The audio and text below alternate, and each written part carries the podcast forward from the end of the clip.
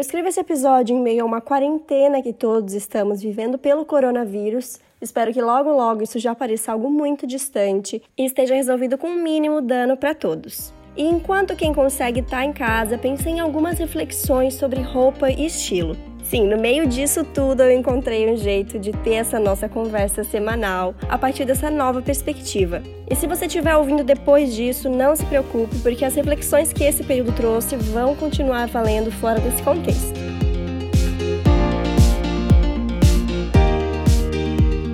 Eu sou Paula Salvador, sou consultora de estilo e tô aqui para mostrar uma moda vida real, possível e para todas. Tudo em dicas e reflexões rápidas para te mostrar um jeito bem descomplicado de ver a moda.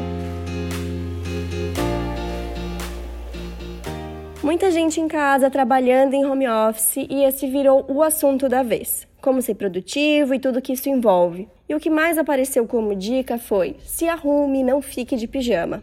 Já começamos com uma constatação aí. A roupa realmente muda o modo como nos portamos, como nos sentimos. Ela realmente pode mudar o nosso dia. E se é assim na quarentena que a gente está dentro de casa, quem dirá no período que estamos fora de casa em mil compromissos? Ficou mais que claro que a roupa é algo nosso. A gente se veste para nós mesmas. Ou pelo menos é assim que tem que ser. É preciso pensar também na imagem, no que o trabalho quer? Também, mas primeiro de tudo, precisamos estar bem com o que a gente está vestindo.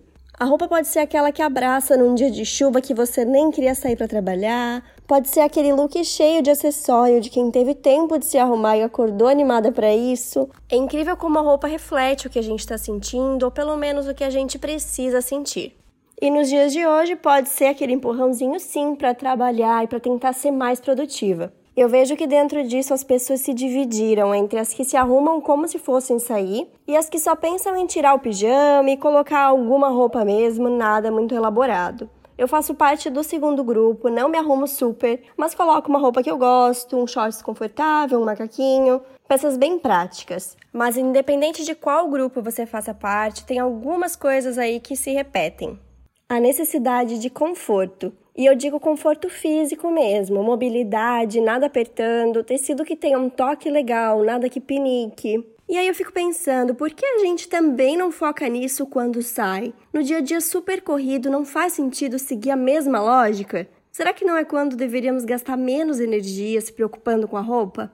Eu particularmente acho que no geral ainda se tolera muita coisa. Sapato é um bom exemplo. Quantos calçados desconfortáveis eu já vi nos guarda-roupas por aí que ficam só para ocasiões que não vai se andar muito. Em festa mesmo, talvez seja o lugar que menos faz sentido usar algo desconfortável para acompanhar tantas horas. Na parte do salto, eu já não incluo mais, já saí do salto alto em festa e até comentei isso no episódio 25. Enfim, acho que o mercado hoje não se preocupa com conforto mas vai das nossas escolhas mudarem para o mercado e acompanhando. E não só para o sapato, mas nas escolhas de modelos difíceis de vestir, tecidos que tenham um toque desconfortável. Aliás, se você está aí querendo se sentir bem na hora de ficar em casa, concorda que isso tem que acontecer em qualquer momento que você fique em casa?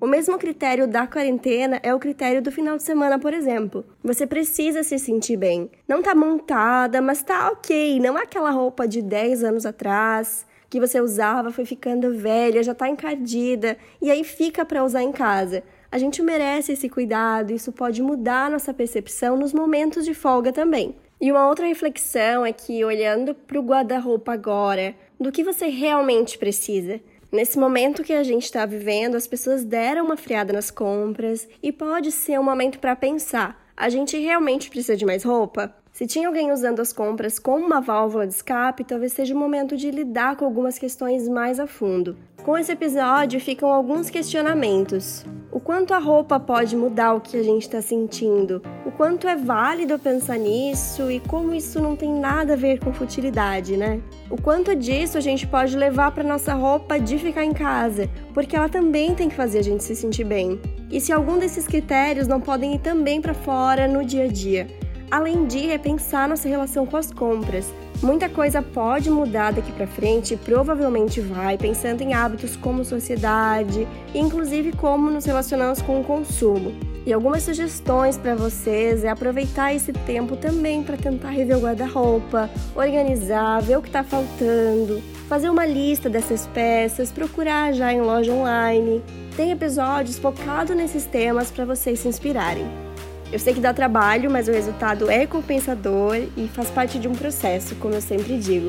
Fiquem bem, fiquem em casa o máximo possível e nos encontramos aqui na semana que vem para mais uma conversa. Dicas, sugestões, dúvidas e feedback são super bem-vindos, então temos um contato aberto pelo Instagram, underline Paula Salvador, ou pelo e-mail oi.paulasalvador.com.br.